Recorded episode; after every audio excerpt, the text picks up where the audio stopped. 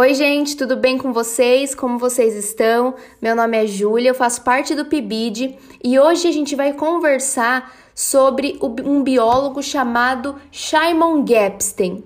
Esse biólogo ele desenvolveu é uma pesquisa que ficou conhecida como o hormônio da juventude. Ele é um cientista israelense e nessa pesquisa dele ele desenvolveu um mecanismo genético que prolonga a vida das plantas e daí estimula a autoprodução de um hormônio chamado citocinina. E a autorreprodução desse hormônio pode promover o cultivo de plantas em áreas secas e a produção de alimentos. Então, o professor de biologia Shimon, ele faz parte do Instituto de Tecnologia de Israel, que fica localizado lá em Haifa e ele foi professor e chefe do Centro de Educação Pré-Universitária e o pioneiro dessa pesquisa, que pode representar um grande avanço no fornecimento mundial de alimentos. Isso mesmo, no fornecimento de alimentos do mundo todo. Então, Shimon é, deu uma entrevista para a BBC e ele explicou que, através desse, desse mecanismo inovador e sofisticado de engenharia genética, foi possível levar as plantas a aumentar o nível do hormônio citocinina nos períodos em que esse hormônio está propenso a baixar. E ainda de acordo com o cientista, ainda de acordo com Shimon, as plantas elas envelhecem e morrem quando o nível desse hormônio baixa, Porém, com o intermédio desse novo mecanismo, o ciclo de vida das plantas é prolongado e a sua biomassa aumenta, fazendo com que elas produzam frutos com crescimento saudável, mais resistentes e em, menor, em maior quantidade. O biólogo, o Shimon, ele ainda descobriu que essas plantas que passam por esse processo de interferência genética, elas são mais resistentes à seca.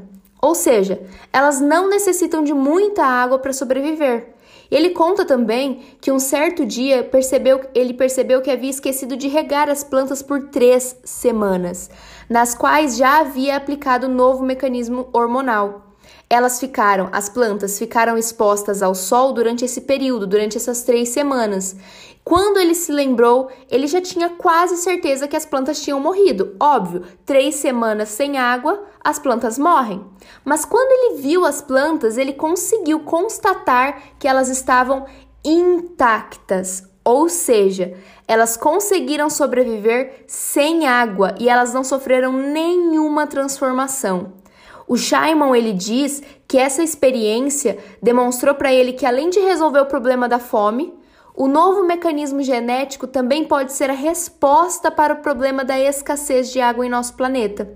Então, o Departamento de Biologia de Tecnologia já fez experiências com o hormônio da juventude em várias plantas, como a de tabaco, arroz, tomate e trigo, e de acordo com Shimon, todas elas foram bem-sucedidas. Então, isso quer dizer que estamos perto próximos de resolver um grande problema, que é o fornecimento mundial de alimentos. E se isso acontecer, palmas e todo crédito a Shimon. Então hoje nós conhecemos um pouquinho sobre Shimon, Shimon Gepstein, que é um biólogo cientista israelense. Espero que vocês tenham gostado de saber um pouquinho sobre o hormônio da juventude. Então é isso, galera. Tchau, até o próximo podcast.